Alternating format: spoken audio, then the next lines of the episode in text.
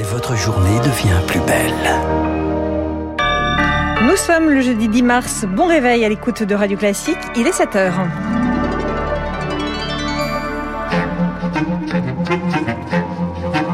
La matinale de Radio Classique avec Aurélie Blonde.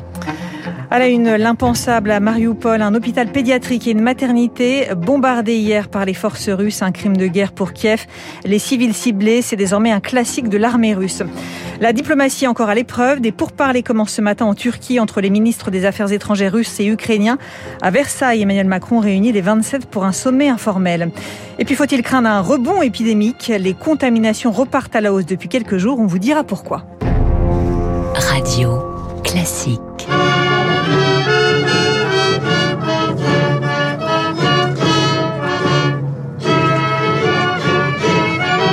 D'abord, l'Aude à la joie, l'hymne européen joué hier sur la place Maïden de Kiev en pleine guerre, Lucille. Oui, l'orchestre symphonique de la capitale a bravé les sirènes d'alarme pour se produire pendant 15 minutes sous la baguette du chef Herman Makarenko, un quart d'heure suspendu. Quelques heures plus tard, des bombes pleuvaient sur un hôpital pédiatrique et une maternité à Mariupol, dans le sud-est du pays. Bilan 17 blessés. Un crime de guerre, selon le président Zelensky. Les civils ciblés pour le médecin humanitaire Raphaël Pitti. La méthode appliquée ici est désormais un classique de l'armée russe. La stratégie, c'est celle qui avait été mise en place par les Russes en Tchétchénie. Il s'agit dans un premier temps d'encercler les grandes villes.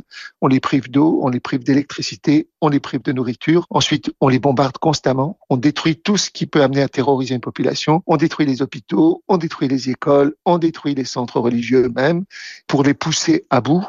Et ensuite, eh bien, on attend qu'ils cèdent. Cette technique a très très bien marché en Syrie en tous les cas, Alep six mois, la Ruta huit mois.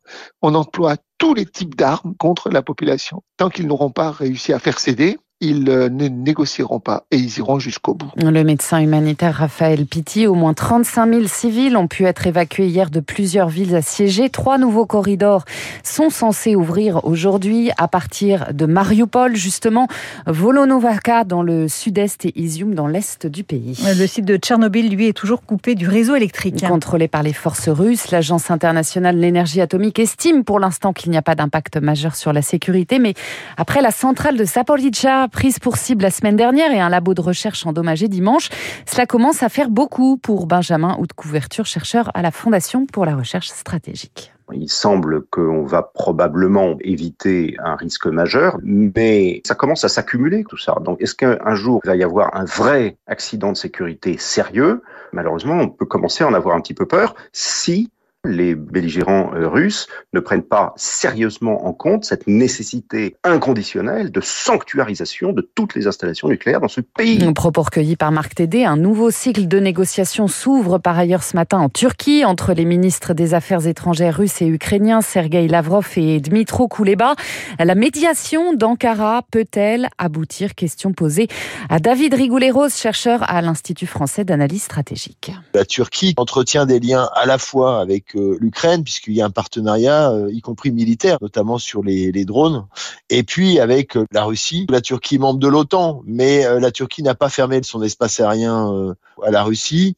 La Turquie aussi est très dépendante du gaz russe. Donc il y a l'idée de se montrer comme un médiateur pas totalement aligné sur les autres membres de l'OTAN, sur les Occidentaux. L'idée, c'est d'essayer de trouver des options de sortie. Et dans le même temps, un sommet informel des chefs d'État et de gouvernement des 27 s'ouvre cet après-midi à Versailles pour deux jours. Au menu notamment comment sortir de notre dépendance aux hydrocarbures russes, mais aussi la question de l'adhésion de l'Ukraine, de la Moldavie et de la Géorgie à l'Union européenne. Dans le reste de l'actualité, Lucille, en Corse, la colère monte encore d'un cran. Une semaine après l'agression en prison d'Ivan Colonna, plusieurs centaines de personnes se sont réunies hier à Calvi, Bastia, à Ajaccio. Des manifestants sont introduits dans le palais de justice, mettant le feu à des rames de papier et à des déchets.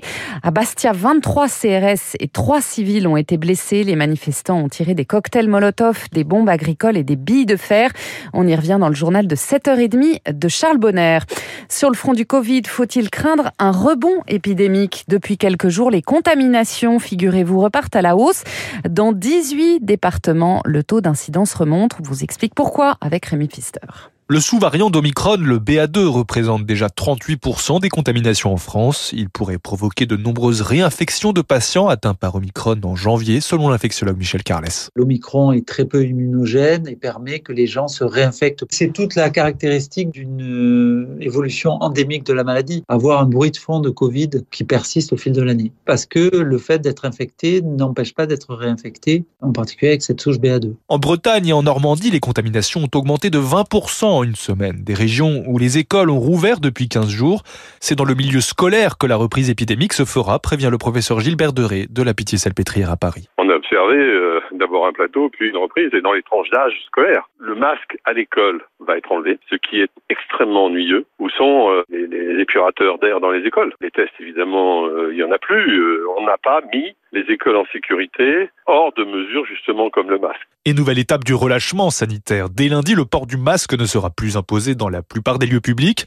Les scientifiques s'inquiètent pour les immunodéprimés. Si les cas augmentent ces prochaines semaines, ce seront les premiers à faire une forme grave. Le décryptage de Rémi Pfister. En bref, au procès de l'assassinat du père Hamel à Saint-Étienne-du-Rouvray, les trois accusés présents ont été condamnés hier à la réclusion criminelle. Les peines vont de 8 à 13 ans de prison.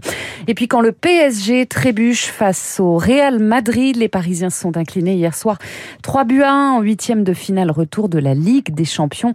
Un triplé de Karim Benzema qui élimine le PSG de la compétition. Merci Lucille Bréau. Prochain journal à 7h30 avec Charles Bonner. Dans un l'essentiel de l'économie, l'édito de François Vidal. Le candidat Macron envisagerait de reporter l'âge de départ à la retraite à 65 ans. Et puis cette question, pourquoi l'économie est-elle la grande absente de la campagne présidentielle? En studio pour y répondre, Jean-Hervé Lorenzi, le président du Cercle des économistes.